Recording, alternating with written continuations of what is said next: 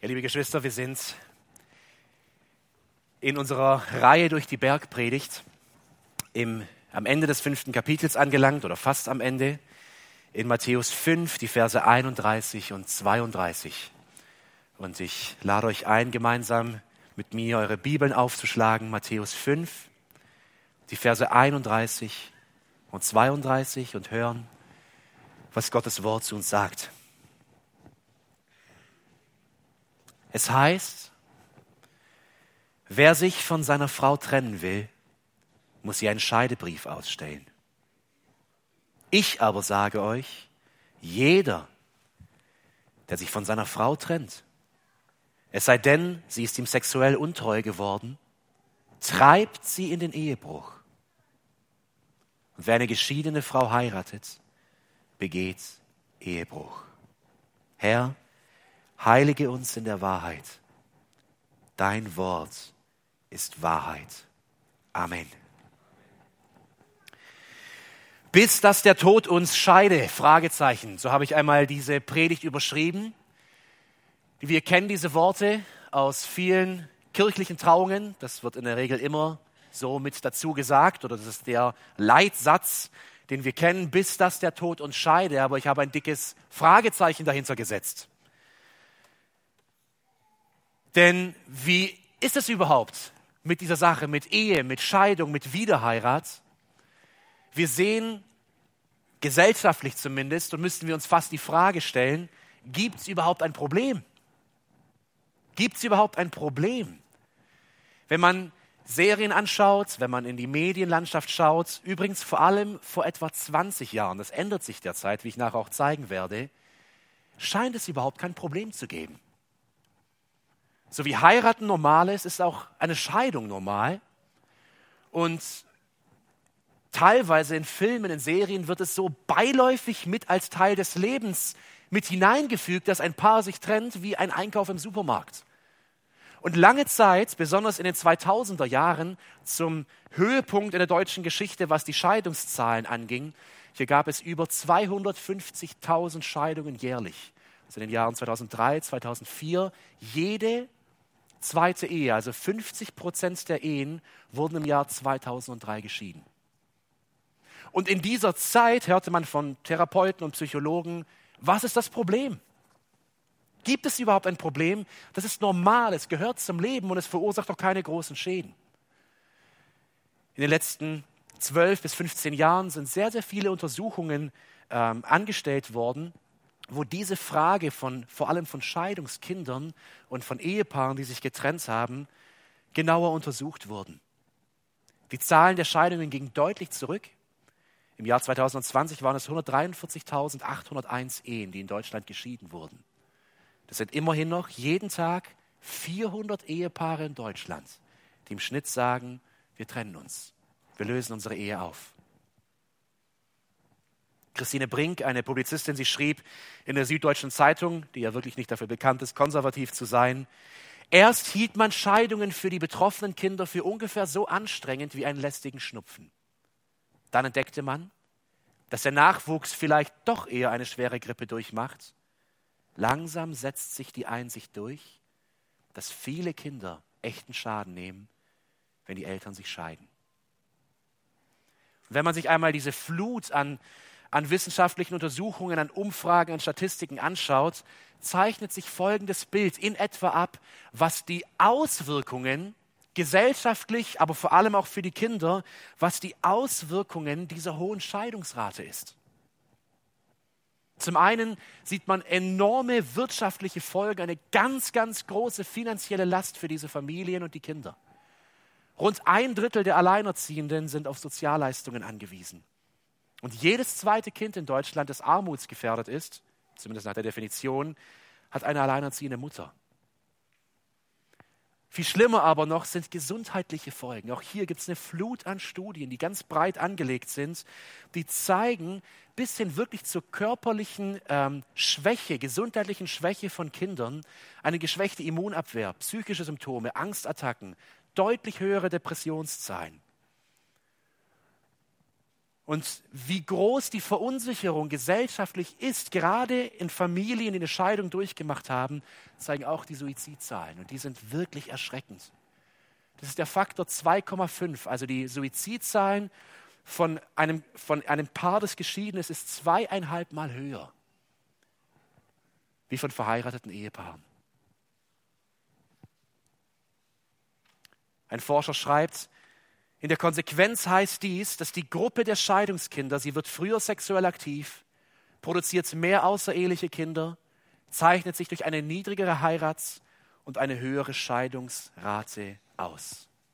Und mittlerweile warnen säkuläre Forscher, das sind nicht gläubige Leute, und sagen, wir haben das so unterschätzt, was das tut mit einer ganzen Nation, mit dem ganzen Volk, dass wenn die Ehen zerrüttet sind, wenn Familien sich trennen, ein enormer Schaden, eine enorme Last auf die nächste Generation gelegt wird, die, und das ist das Hauptproblem hier, wenn man das mal weiter verfolgt, sich über die Generationen weiter hinunterentwickeln. Weil Kinder häufig, nicht immer, aber häufig herauskommen, die nicht beziehungsfähig sind. Die so einen Schaden erlebt haben, einen, einen, einen Vertrauensbruch erlebt haben, dass Harald Eisenberg, ein Psychotherapeut, sagt, die Trennung der Eltern ist bei Kindern innerlich in der Psyche nicht vorgesehen. Egal wie tapfer, stumm oder scheinbar vernünftig die Kinder damit umgehen, ihr Ort der Sicherheit im Leben zerbricht. Und damit auch viel Vertrauen in die Welt, das Leben und insbesondere in Beziehungen. Ihr Lieben, ich will heute fragen, aus einer biblischen Sicht, warum, warum hinterlässt Scheidung so viel Schmerz, Zerstörung und Schaden. Und ich will da nicht nur auf die natürliche Ebene schauen, wir können uns rational sehr viele Gründe herleiten, warum es so ist, aber vor allem geistlich. Und wir werden in dieser Predigt zum Thema Scheidung und auch Wiederheirat gleich in vier aufeinander aufbauenden Stufen untersuchen, wie Scheidung und Wiederheirat im Lauf der Heilsgeschichte, im Lauf dieser biblischen Geschichte von Gott gesehen wurde und vor allem, was heute gilt. Also Scheidung und Wiederheirat in der Schöpfungsordnung, Scheidung und Wiederheirat im Gesetz Mose, Scheidung und Wiederheirat bei den Pharisäern, also der Zeit Jesu, und zuletzt Scheidung und Wiederheirat in der Ordnung Jesu im Reich Gottes. Lass uns beginnen mit dem ersten Punkt, Scheidung und Wiederheirat in der Schöpfungsordnung, denn das ist die Grundlage, die Basis. Wir finden im Matthäusevangelium zwei Abschnitte, in denen Jesus dieses Thema äh, bespricht. Der kürzere Abschnitt, den finden wir hier in unserem Predigtext, Matthäus 5, 31 und 32. Der weitaus längere Text, der inhaltlich gleich ist, aber deutlich ausführlicher, den finden wir in Matthäus Kapitel 19. Und vor allem in Matthäus 19 baut Jesus sein Argument was er über das Thema Scheidung und Wiederheirat sagt, direkt auf diesem Fundament der Schöpfungsordnung auf. Er nimmt direkten Bezug auf 1. Mose 2, Vers 24. Darum wird ein Mann seinen Vater und seine Mutter verlassen und seiner Frau anhangen und sie werden ein Fleisch sein. Und dann ergänzt Jesus in Matthäus 19, Vers 6, so sind sie nun nicht mehr zwei, sondern ein Fleisch was nun Gott zusammengefügt hat, das soll der Mensch nicht scheiden. Lass uns aus diesen beiden Versen die Grundlage legen. 1. Mose 2, 24 und Matthäus 19, 6. Wir kennen über das Wesen der Ehe zwei Dinge in diesen Versen. Die erste Sache, die wir hier erkennen, ist, ein Mann und eine Frau müssen verbunden werden, um einen ganzen Menschen zu bilden. Ich will es nochmal sagen, ein Mann und eine Frau müssen verbunden werden nach der Schöpfungsordnung Gottes, um einen ganzen oder einen vollständigen Menschen zu bilden. Wir sehen aus der Schöpfung, sowohl in 1. Mose 1 als auch in 1. Mose 2, dass Adams Schöpfung unvollständig war. Vielleicht ist es euch schon mal aufgefallen, wenn ihr es gelesen habt. Es war nicht vollständig und Adam hat es gemerkt. Er suchte ein Gegenüber und er fand keinen, in der Tierwelt zumindest. Gott schuf Adam bewusst, indem er ihn programmierte als Architekt. Ein Architekt programmiert nicht, aber ihr wisst, was ich meine, dass Adam nicht vollständig war. Und er fügte ein Gegenüber hinzu, die eine andere Person ist, ein anderes Ich, und die beiden gemeinsam bildeten einen vollständigen Menschen. Und erst mit dem Ehebund, mit dem Einswerden, schloss Gott seine Schöpfung ab. Zwei unvollständige Menschen treten in eine Liebesbeziehung, die sie zu einem ganzen Menschen macht. Und nirgendwo zeigt sich diese Schönheit dieser, dieses Einswerden als in der Sexualität. Leute, das ist so darauf alles hingerichtet. Und wir Menschen spüren das und wir merken das. Der Mensch allein ist unvollständig. Wir sind Gemeinschaftswesen im, im weiten Sinne für die Gesellschaft, aber vielmehr noch für diese intime Beziehung von Mann und Frau. Die Folgerung aus dieser Grundlage aus dem Schöpfungsbericht ist, sich von seinem Ehepartner zu scheiden, bedeutet, und ich will es in diesen drastischen Worten sagen, sich selbst, weil es eine Einfleischbeziehung wurde, in Stücke zu reißen. Den Teil, der eins wurde mit einem, wieder zu zerreißen. Aber die Natur erlaubt es einem Menschen nicht, seinen eigenen Körper zu verstümmeln. Wir können nicht einen Teil unseres leiblichen Körpers wegnehmen und so nach Gottes Ordnung können wir nicht den Teil, der uns zusammengefügt wurde, unsere Frau oder unseren Mann, wieder von uns trennen. Und wenn wir es tun, sind offene Wunden da, die so groß sind, dass sie nie wieder ganz geheilt werden können. Das ist die theologische Grundlage und deshalb, ihr Lieben, auch für Menschen, die Gott überhaupt nicht kennen, die sich nicht für Gott interessieren, auch sie stehen in dieser Schöpfungsordnung. Und deshalb tut Scheidung so weh und hinterlässt so viel Chaos, weil zwei unvollständige Menschen sich zu einem vollständigen zusammengefügt haben und sich selber wieder auseinanderreißen. Und wenn man jetzt versucht, wieder Ordnung ins Leben zu bringen, kann man es teilweise schaffen, aber niemals wird die ganze Ordnung des Lebens wiederhergestellt. Kindererziehung, Finanzen, Haus, neuer Partner, Arbeit, Freundschaft. All das kann man versuchen zu ordnen. Aber ganz wiederhergestellt kann es nicht werden. Und der weitaus gewichtigere Punkt, das war der erste Punkt, die natürliche Ebene, zwei unvollständige Menschen werden zu einem vollständigen Menschen, ist der zweite Punkt, wer fügt eine Ehe zusammen? Wenn Mann und Frau hier stehen, Segan und Michelle, vor zwei Wochen, eine, zwei Wochen waren wir hier. Ich durfte sie trauen. Und das war eine natürliche Sache, die wir gesehen haben, die hier waren. Da wurde gebetet und es wurden sich Ringe ausgetauscht. Aber in diesem Moment lesen wir laut der Schöpfungsordnung, dass Gott einen Mann und eine Frau zusammenfügt. Es ist Gott, der es tut. Und es ist die geistliche Ebene. Damit ist die Ehe nicht einfach nur eine menschliche Entscheidung.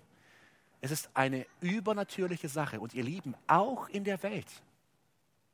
Auch Menschen, die Gott ablehnen, leben in der Schöpfungsordnung ihres Schöpfers und sie können nichts daran ändern. Und auch hier in einem gewissen Teil fügt Gott zusammen und auch hier kann der Mensch oder soll der Mensch es nicht auseinanderreißen. Und das ist das allergrößte Problem. Trennung bedeutet das zu teilen, was Gott zusammengefügt hat. Und damit zerstört der Mensch nicht nur die zwischenmenschliche Beziehung, sondern auch die vertikale Beziehung zu seinem Schöpfer. Gott sagt in wirklich, in wirklich harter Sprache, in drastischen Worten, in Malachi 2, 14 und 16, was er über die Scheidung denkt. Malachi 2, 14 bis 16. Du hast der Frau deiner Jugend die Treue gebrochen, obwohl du den Ehebund mit ihr geschlossen hattest. Das tut keiner, in dem noch ein Rest von Verstand ist. So einer würde alles tun, um seine Nachkommen zu erhalten, die Gott gehören. Darum hüte dich vor Treulosigkeit und verstoße deine erste Frau nicht, denn er hasst Scheidung, spricht Jahwe, der Gott Israels. Er hasst es, wenn jemand solch ein Verbrechen begeht. Darum nehmt euch in Acht und werdet euren Frauen nicht untreu.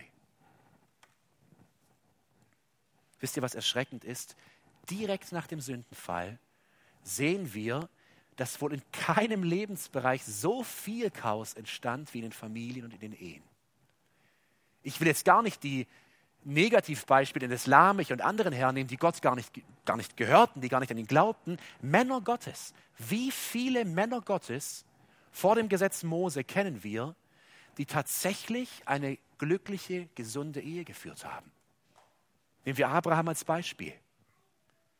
Er heiratet die Magd seiner Frau, schläft mit ihr, zeugt ein Kind, Ismael, und in gewisser Weise scheidet sich wieder von ihm, er jagt sie ja weg. Warum? Wer hätte es gedacht? Es hat zu Neid und Streit geführt. Wirklich. Den niemand vermuten können. Denken wir an Jakob. Er heiratet nach einer Verwechslung seines Schwiegervaters nicht nur Lea, sondern gleich auch noch Rahel und sein Harem füllt sich im Lauf der Jahre auch noch mit Kindern von den Mägden dieser Frauen. Es war unter dem, dem Naturgesetz, unter dem sie lebten, war es nicht verboten. Aber nach der Schöpfungsordnung Gottes war es niemals das, was Gott wollte. Und deshalb führt es uns zu unserem zweiten Punkt, Scheidung und Wiederheirat im Gesetz, im Gesetz Mose. Im Gesetz Mose baut Gott einen Schutz der Ehe ein, dass nicht das passiert, was bei dem Abraham passierte und bei so vielen anderen Negativbeispielen im Alten Testament. Gott baut in 5. Mose eine Schutzfunktion ein, die sagt, ein Mann darf seine Frau nicht einfach mehr entlassen, sich von ihr scheiden, wenn er sie nicht mehr haben möchte. Lass uns lesen 5. Mose 24, 1 bis 4. Wenn ein Mann eine Frau heiratet, sie ihm dann aber nicht mehr gefällt, weil er etwas Schändliches an ihr gefunden hat und er ihr einen Scheidebrief ausstellt und sie wegschickt, wenn sie dann sein Haus verlässt und einen anderen Mann heiratet, wenn auch der zweite Mann sie nicht mehr liebt, ihr einen Scheidebrief ausstellt und sie wegschickt, oder wenn dieser zweite Mann stirbt, dann darf ihr erster Mann, der sie verstoßen hat, sie nicht wieder zur Frau nehmen, nachdem sie also unrein geworden ist. Ich will nicht zu sehr ins Detail gehen, es ist das Gesetz Mose, das ist nicht bindend für uns. Aber ich will grob die Prinzipien aufzeigen, die, hier, die Gott hier aufstellt. Gott stellt Bedingungen auf für eine Scheidung. Und es zeigt uns, wenn Gott das tut, wie gering die Juden, die Israeliten die Ehe zur Zeit Mose ansahen. Wenn Gott sagen muss, entlass nicht einfach deine Frau wegen etwas Schändlichem, wir werden uns gleich anschauen, was genau das bedeutet, dann sehen wir, wie gering die Ehe geachtet wurde. Und auch wie gering häufig die Frauen geachtet wurden, auch zur Zeit Jesu.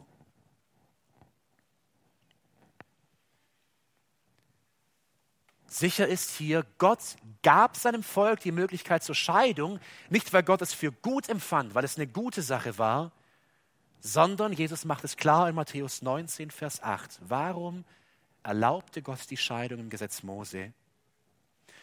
Mose hat es euch erlaubt, euch zu scheiden von euren Frauen, eures Herzens Härte wegen. Am Anfang aber ist es nicht so gewesen. Die Menschen aus Gottes Volk waren nicht in der Lage, Ehe zu leben. Wegen der Härte eures Herzens. Ihr Lieben, das ist ein, das ist ein Gericht, das ist ein Fluch. Und im Hintergrund dieses Textes kommen jetzt die Pharisäer zu Jesus in Matthäus 19 und sie wollen ihm eine Art Falle stellen. Ist übrigens häufig das, was man versucht, wenn man jemanden auseinanderreißen will, man versucht, jemanden in Lager zu bringen. Ja? Gehörst du zu Paulus oder zu Apollos? Gehörst du jetzt zum Pastor Erwin Bayer oder Viktor Karstorff? Ja, also in welcher Schule bist du? Welche Linie gehst du? Und so versucht man, Linien zu schaffen, Lager zu schaffen, häufig, um zu trennen. Und genau das versuchen die Pharisäer. Wir müssen wissen, zur Zeit Jesu gab es zwei große Schulen, Denkschulen oder Auslegungsschulen ähm, der Rabbis. Es gab einmal den Rabbi Shammai, die Schule Shammais, die war eher konservativer, legte das Gesetz konservativ aus. Und es gab die Schule Hillels, auch eines Rabbis, die lebten beide etwa zur Zeit Jesu kurz davor. Und der war eher liberal. Und beide Schulen, sowohl die Schule Schammais, Schammais als auch die Schule Hillels, legten diesen Text anders aus.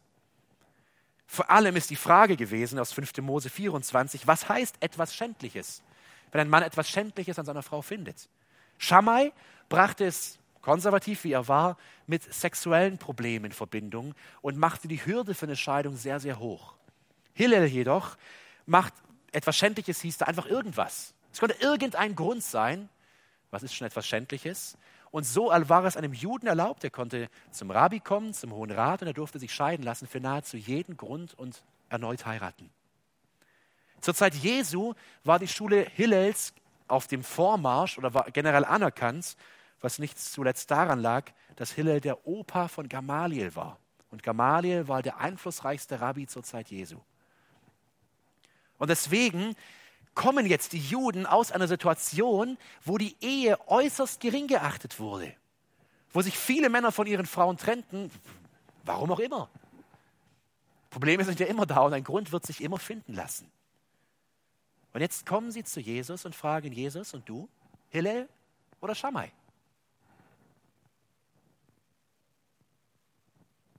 Und jetzt bringt Jesus eine Antwort, die sagt weder noch.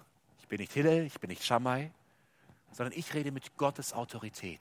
Und in meinen Worten steckt die wahre Bedeutung aus der Schöpfungsordnung Ordnung für die Ehe, die für meine Nachfolger verbindlich gilt. Und das ist Vers 32 in unserem Text, der parallel geht zu Matthäus 19, zu diesem Text. Vers 32, ich aber sage euch. Vers 31 hat die falsche Meinung der Pharisäer auf den Punkt gebracht, wo es sagt, es heißt oder euch wurde gesagt, wer sich von seiner Frau trennen will, muss ihr einen Scheidebrief geben. Ich aber sage euch, euch meine Nachfolgern, die jetzt im Reich Gottes stehen, jeder, der sich von seiner Frau trennt, es sei denn, sie ist ihm sexuell untreu geworden, treibt sie in den Ehebruch. Und wer eine geschiedene Frau heiratet, begeht Ehebruch. Die Juden hatten das Gesetz Mose völlig verdreht. Aus dem Schutz der Ehe machten sie einen Freifahrtschein für umherwandernde Ehemänner, die sich beliebig trennen konnten. Und Jesus korrigiert das jetzt. Es gibt unter, unter bibeltreuen Christen in den Gemeinden drei unterschiedliche Sichtweisen, wie man diesen Text Matthäus 5, 32 deutet, drei Möglichkeiten, wie man die Frage nach Scheidung und Wiederheirat beantworten kann. Im Kern sind es drei Ansichten. Erstens, keine Scheidung und keine Wiederheirat. Zweitens, Scheidung, aber keine Wiederheirat. Und drittens, Scheidung und Wiederheirat ist für den Gläubigen, der jetzt im Reich Gottes steht, möglich. Wir haben uns an mindestens zwei Abenden mit, mit allen Pastoren getroffen im, am Ende des letzten Jahres und haben viel diskutiert und sind durch die Stellen durchgegangen. Und es ist meiner Meinung nach eine der schwierigsten Fragen der ganzen Bibel, welche dieser drei Möglichkeiten richtig ist. Es ist wirklich schwierig. Es sind nicht viele Texte, die darüber sprechen, aber sie lassen vieles offen und grenzen es dennoch ein. Und wir haben viel gebetet, uns gerungen. Nach dem ersten Treffen war überhaupt keine Einheit da, weil wir das unterschiedlich sahen und Gott hat es gut geführt. Beim zweiten Treffen haben wir lange geredet und sind zu dem Entschluss gekommen, aus unserer Sicht, und das wollen wir euch als, als Hirten, auch als Gemeindeleitung mitgeben, aus unserer, Sicht ist, aus unserer Sicht ist die dritte Antwort die richtige. Das heißt, im Reich Gottes, in der Gemeinde, für uns heute, ist eine Scheidung unter bestimmten Voraussetzungen, die Jesus gibt, erlaubt und ebenso eine Wiederheirat. Und ich will es erklären. Es sind so viele Einzelfragen, die damit zusammenhängen. Ich will versuchen, die Grundprinzipien zu zeigen. Lass uns aus diesem Text Matthäus 5, 32 drei Grundleitlinien herausnehmen. Das erste, ihr Lieben, was wir sehen müssen, und das haben wir heute auch schon gesehen, wer sich scheiden lässt, bricht die Ehe. In den anderen Evangelien, Peter hat schon eine der Stellen vorgelesen aus Markus 10, 11 und 12 und Lukas 16, Vers 18. Auch hier redet Jesus über die Scheidung und er fügt hier in den anderen Evangelien nicht diese Klausel ein, es sei denn bei Ehebruch. Und das Neue Testament macht klar, dass eine Ehe nur durch den Tod eines Partners aufgelöst werden soll. In Römer 7, Vers 2, da schreibt Paulus es so deutlich, denn eine Ehefrau ist an ihren Mann gebunden durch das Gesetz, solange der Mann lebt. Wenn aber der Mann stirbt, so ist sie frei von dem Gesetz, das sie an den Mann bindet. Das heißt, grundlegend, ihr Lieben, will Gott, dass wir treu zusammenleben. Und er hasst Scheidung. Und wenn wir die gesellschaftlichen, die gesellschaftlichen, die familiären Folgen sehen, werden auch wir das bestätigen. Aber zweitens, Jesus fügt hier einen, eine Klausel ein, indem er sagt, eine Scheidung ist nur bei sexueller Untreue erlaubt. Sowohl in Matthäus 5,32 als auch in Matthäus 19,9 sagt Jesus das. Der einzige legitime Grund für eine Scheidung ist Porneia, das ist das griechische Wort hier, das wir kennen von dem Wort Porno. Und das, was wir damit verbunden, ist tatsächlich sehr ähnlich wie das, was im griechischen Wort hier steht. Das ist Unzucht, Hurerei oder wir würden sagen sexuelle Untreue. Und diese Ehe darf laut Jesus geschieden werden. Warum? Weil sie bereits gebrochen ist. Denkt an den Schöpfungsbericht. Gott fügt Mann und Frau zu einem, einem Fleisch zusammen. Aber einer der Partner begeht Ehebruch. Wir sagen ja sogar, wenn jemand in eine sexuelle Beziehung äh, eingeht, wenn er fremd geht, sagen wir, er hat Ehebruch begangen. Also er hat diese Beziehung, diese Einheit gebrochen. Sie existiert so nicht mehr. Und deshalb sagt Jesus, darf der unschuldige Teil wieder heiraten. Entschuldigung, das, das sagt Jesus hier nicht, sondern darf sich trennen, also darf sich scheiden. Und deswegen, auch wenn Scheidung niemals das Ideal ist, so ist sie in diesem Fall erlaubt. Und Jesus erlaubt die Trennung hier, aber wichtig, er gebietet sie nicht. Er erlaubt es, aber er gebietet es nicht. Und ich will diesen Punkt hervorheben. Menschlich gesehen scheint es wohl unmöglich zu sein, seinem Ehepartner der einem untreu geworden ist, zu vergeben. Ich glaube, es könnte keinen größeren Schmerz für eine Beziehung geben wie das. Aber was dem Menschen unmöglich ist, das ist Gott möglich. Besonders für die Menschen, wo Gottes Geist wohnt. Und wo Gottes Geist wohnt, da ist eine übernatürliche Kraft der Vergebung und die Chance auf eine echte Wiederherstellung. Das ist das, was wir als Gläubige haben, was die Welt nicht kennt. Wir haben gesehen, die Scheidung ist erlaubt unter dieser Voraussetzung. Die Frage ist aber, wie steht es mit der Wiederheirat? Und diese Frage ist wirklich nicht einfach, weil das Neue Testament an keiner Stelle über dieses Thema spricht. Es wird in gewisser Weise offen gelassen. Es gibt keine Bibelstelle, die sagt, du darfst nicht wieder heiraten, aber es gibt auch keine Bibelstelle, die sagt, du darfst wieder heiraten. Außer bei dem Tod des Ehepartners.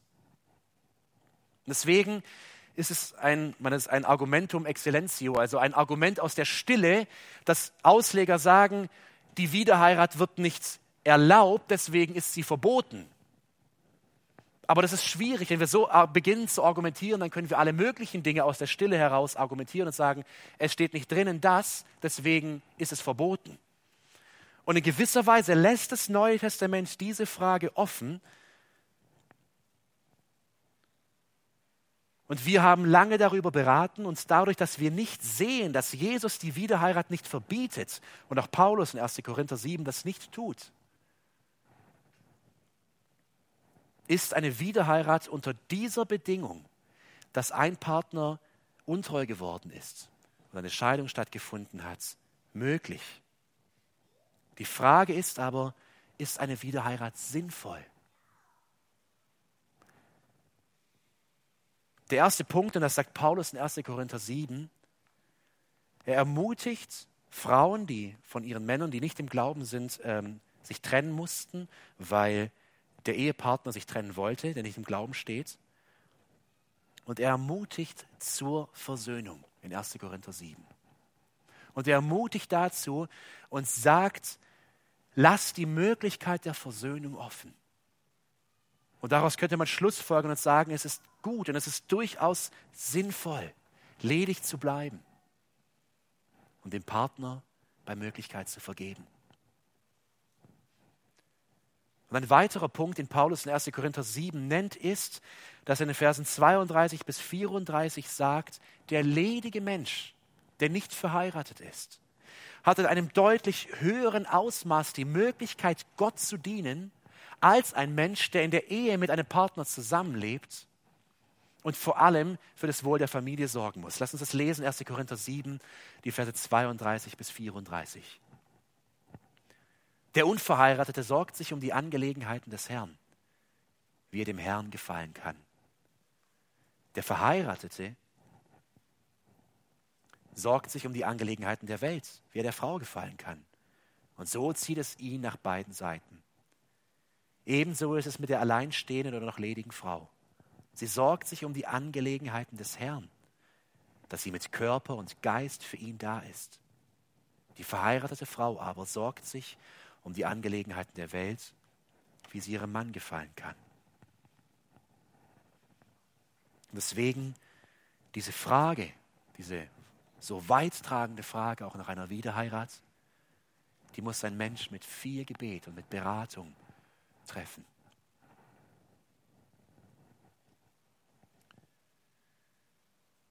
Das war jetzt ein eher technischer Teil, weil diese, diese Frage so schwierig ist. Und ich versucht, es von der Bibel zu zeigen, die, diese Leitperspektive, die wir von der Gemeindeleitung aus sehen und die wir mitgeben wollen. Jetzt will ich in die Anwendung kommen, ihr Lieben. Und ich will zu drei Gruppen reden. Zu Menschen, die heute hier sind, die geschieden sind, die eine Trennung hinter sich haben. Zu Verheirateten, aber auch zu Singles. Was sehen wir aus diesem Thema, aus dieser Frage für unser Leben? Wir mit den Geschiedenen beginnen. Was ist, wenn in meinem Leben bereits eine Scheidung hinter mir liegt? Wenn ich eine Trennung durchgemacht habe? Vielleicht sogar das Gefühl habe, von da an diese Art Stempel aufgedrückt zu bekommen von der Gesellschaft, vielleicht auch von der Gemeinde, geschieden gescheitert. Ihr Lieben, ich will mit aller, mit aller Deutlichkeit sagen, wir sind eine Gemeinde voller Sünder. Jeder hier. Hier gerade sitzen und hier vorne steht Lügner, Heuchler, Faule, Geizige, Mörder, zumindest in Gedanken, Betrüger und so weiter. Das sind wir. Wir sind eine Gemeinde von Sündern und wir singen in unseren Liedern, die Sünden sind viele, die Gnade ist mehr. Und Paulus sagt explizit in 1. Korinther 6, die Verse 9 bis 11, da zeigt er im Kontrast vom Ausmaß der Sünde und der Zerstörung, die die Sünde mit sich bringt, die Größe der Gnade. 1. Korinther 6, die Verse 9 bis 11, bitte schlagt es auf mit mir. Das ist der Kontext auch von 1. Korinther 7, wo es um, um diese ganze Frage nach Scheidung und nach Heirat und nach Single-Sein geht. 1. Korinther 6, 9 bis 11. Oder wisst ihr nicht, dass Ungerechte das Reich Gottes nicht erben werden? Irrt euch nicht. Weder Unzüchtige, noch Götzendiener, noch Ehebrecher, noch Weichlinge, noch mit Männern Schlafende, noch Diebe, noch Habsüchtige, noch Trunkenbolde, noch Lästerer, noch Räuber werden das Reich Gottes erben. Wir lieben, das sind wir, das ist jeder. Die Liste könnte jetzt weitergehen, es ist nicht eine in sich volle Liste. Hier könnten wir Seiten über Seiten über Seiten unserer Sünden des unseres Lebens anhängen und müssten sagen mit aller Deutlichkeit, wir können das Reich Gottes nicht erben, niemand von uns. Aber es geht weiter. Und das sind manche von euch gewesen. Vergangenheit. Das sind manche von euch gewesen, aber ihr seid abgewaschen. Aber ihr seid geheiligt. Aber ihr seid gerechtfertigt worden durch den Namen des Herrn Jesus Christus und durch den Geist unseres Gottes. Das ist das Evangelium. Deswegen sitzen wir hier als Sünder, jeder von uns. Und natürlich ist eine, eine Scheidung ein so bahnbrechendes, schmerzhaftes Ereignis im Leben eines Menschen. Aber jeder, der hier sitzt, bringt sein Paket und bringt seine Sünde. Und ich will heute Morgen fragen, ist das Blut Jesu zu schwach, um Ehebruch zu vergeben? Könnt ihr antworten, ist das Blut Jesu zu schwach, um Ehebruch zu vergeben? Ich hoffe, ich hoffe, dass es nicht so ist, weil dann wäre es auch zu schwach für meine Sünden. Hat Jesus den Zorn Gottes auch über die Sünde des Ehebruchs, der Scheidung und all dem Schlamassel, das mitkommt, bereits am Kreuz getragen? Das hat er. Und er hing damals am Kreuz für deine Sünde und für meine Sünde. Ob groß oder klein. Halleluja, dass er das tat. Und deshalb dürfen wir hier stehen als aber ehemalige Sünder. Das ist der wichtige Punkt, das sagt Paulus hier. Nicht als Sünder, denen alles egal ist. Wer das verstanden hat, wie groß die Gnade ist, wie teuer das Blut ist, der kann sagen, das war mein Leben. Und ich würde lieber sterben, als dort wieder zurückzugehen. Ich liebe diesen Herrn.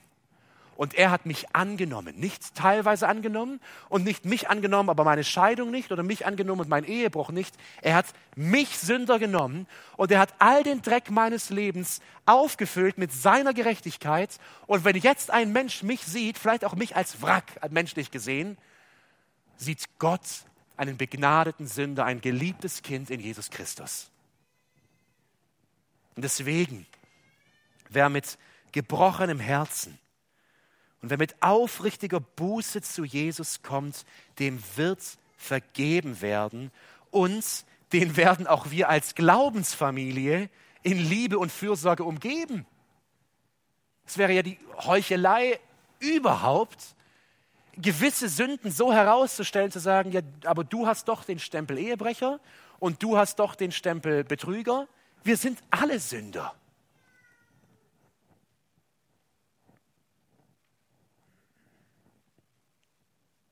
Und egal mit was wir kommen, die Sünden sind viele. Die Gnade ist mehr. Und diese Gnade fordert aber, sonst ist es billige Gnade, eine Veränderung des Lebens durch die Kraft des Heiligen Geistes. Und es ist möglich. Als zweites, ihr Lieben, will ich mich an die Verheirateten richten. Ich habe zu Beginn das ganze Ausmaß an, an Zerstörung und an Schmerz und an dem Chaos gesehen, das jede Trennung mit sich bringt. Und mein Aufruf heute Morgen ist an die Männer und an die Frauen, kämpft, kämpft. Männer, kämpft um eure Frauen. Das ist euer Gegenstück von Gott gegeben, das euch als unvollständigen Mann, ich glaube, als Männer können wir das auch ganz gut nachempfinden, dass es unvollständig ist, zu einem Menschen gemacht habt. Kämpf um deine Frau, um ihre Liebe, um ihr Glück, um ihre Freude, um ihre Erfüllung, um ihre Bedürfnisse. Kämpf für sie. Es ist manchmal zum Haare raufen, dass Männer für alles kämpfen, bis in den Krieg gehen, und nicht einen Millimeter für ihre Frau kämpfen können. Warum? Warum? Umsorgst du sie, lieber Mann? Brennst du für sie? Kennst du ihre Bedürfnisse? Gibst du ihr Halt, Stärke, Leitung, Sicherheit? Ich persönlich habe noch nie von einer Ehe gehört, die gescheitert ist, wo ein Mann da war, der seine Frau bedingungslos geliebt hat. Es mag sein, dass es gibt. Ich persönlich habe es noch nie gehört. Liebe Frauen, ehrt und respektiert ihr eure Männer. ganz praktisch, unterstützt ihr seine Vorhaben? Hat er das Gefühl, das, der Größte zu sein, zu dem ihr aufschaut, den ihr liebt, dem ihr Respekt zollt für das, was er tut, was er leistet? Ermutigt ihr ihn? Wenn er Fehler macht, wenn Menschen ihm den Rücken kehren, steht ihr hinter ihm. Mit auferbauenden Worten gebt ihr euch ihm hin. Ihr Lieben, das ist das Höchste, was wir in dieser Welt haben, das Geschenk der Ehe. Was Gott einem schenken kann. Kämpfen wir dafür. Und nicht nur aus eigener Kraft. Es braucht viel Kraft und Disziplin und sich aufmachen und Vergebung bitten, aber als Männer und Frauen Gottes, die durch ihn geführt und geleitet werden. Und zuletzt will ich mich auch an die Singles richten, an die Ledigen. Vielleicht hast du die Sehnsucht nach einem Partner und haderst mit Gott und fühlst vielleicht diese Unvollständigkeit. Und ich will dir sagen, dieses Gefühl der, der, des Unvollständigseins, wenn du es hast, ist nicht falsch. Weil Gott uns dafür geschaffen hat, einen Partner zu haben, aber er ebenso befähigt uns, Gott es ist, der das ausfüllt für einen ledigen Menschen. Wenn wir uns Paulus sein Leben anschauen, sehen wir in Paulus seinem Leben die volle Fülle, das volle Glück und die volle Freude, ohne jemals verheiratet gewesen zu sein. Paulus ermutigt sogar die Gemeinde und sagt, wenn ihr wollt und könnt, macht es mir nach. Heiratet gar nicht. Warum? 1. Korinther 7, Vers 7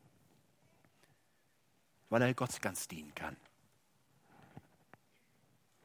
Und weil er sich jetzt im Dienst Gott ganz hingibt und es Gott selber ist, der das Unvollständigsein ausfüllt. Gott ist es, der Liebe uns Glück gibt, dass man es nicht, wenn Gott es durch diese Gnadengabe schenkt, aus der Ehe ziehen muss. Und es ist ein ganz besonderes Privileg und deswegen ermutigt Paulus die Gemeinde in 1. Korinther 7 so dazu. Wo Verheiratete einen Fehlerbehafteten gegenüber finden, weil wir Sünder sind, darf der Ledige im Glauben das perfekte Gegenüber finden. Gott selbst und ihm mit ganzer Kraft dienen. Das ist der Punkt, die These, die Paulus in 1. Korinther 7 aufstellt. Und ihr Lieben, wenn wir Biografien lesen, waren es häufig die Ledigen. Frauen, die bis nach China, bis nach Indien gingen, alleine und die Welt dort bewegt haben. Und die ihr volles Glück in Jesus Christus gefunden haben. Und mit Kraft und Zeit, die sie als Verheiratete niemals aufbringen könnten, viele Menschen zu Christus gezogen haben. Hadere nicht mit Gott. Höre auf ihn. Und wenn er dir diese Gnadengabe des, des Ledigseins geschenkt hat, nimm es an und folge seiner Leitung. Bis dass der Tod uns scheide. Fragezeichen. Ihr Lieben. Lasst uns kämpfen für unsere Ehen, für unsere Familien. Lasst uns kämpfen als wie keinen anderen Kampf genau dafür. Die Auswirkungen davon. Denkt nur an eine Generation von jungen Frauen und Männern, von Kindern, die in gesunden Familien aufwachsen die Standhaftigkeit haben, Beziehungsfestigkeit, die Gott nachfolgen, die sagen können, meine Mama und mein Papa, die haben das wirklich gelebt. Und ich habe an ihrem Leben gesehen, wie wundervoll die Ehe ist. Und lieber heirate ich mit 18 so schnell wie möglich. Ich will es auch erleben. Lasst uns dafür kämpfen. Und lasst uns unserem Herrn dadurch dienen. Wenn du in einer Situation stehst in deiner Ehe, wo ihr merkt, als Mann und Frau, vielleicht seit vielen Jahren, Wir leben formal zusammen, aber dieses Glück des Einsseins haben wir vielleicht schon lange nicht mehr. Dann will ich euch ermutigen, geht nicht nach Hause. Lasst nicht einfach laufen. Geht auf Seelsorger in der Gemeinde zu. Das ist ein Weg des Kampfes, ein harter Weg. Aber der Kampf lohnt sich. Der Kampf lohnt sich. Geht auf die Pastoren zu, öffnet euch und findet wahre Heilung durch die Kraft des Heiligen Geistes. Amen.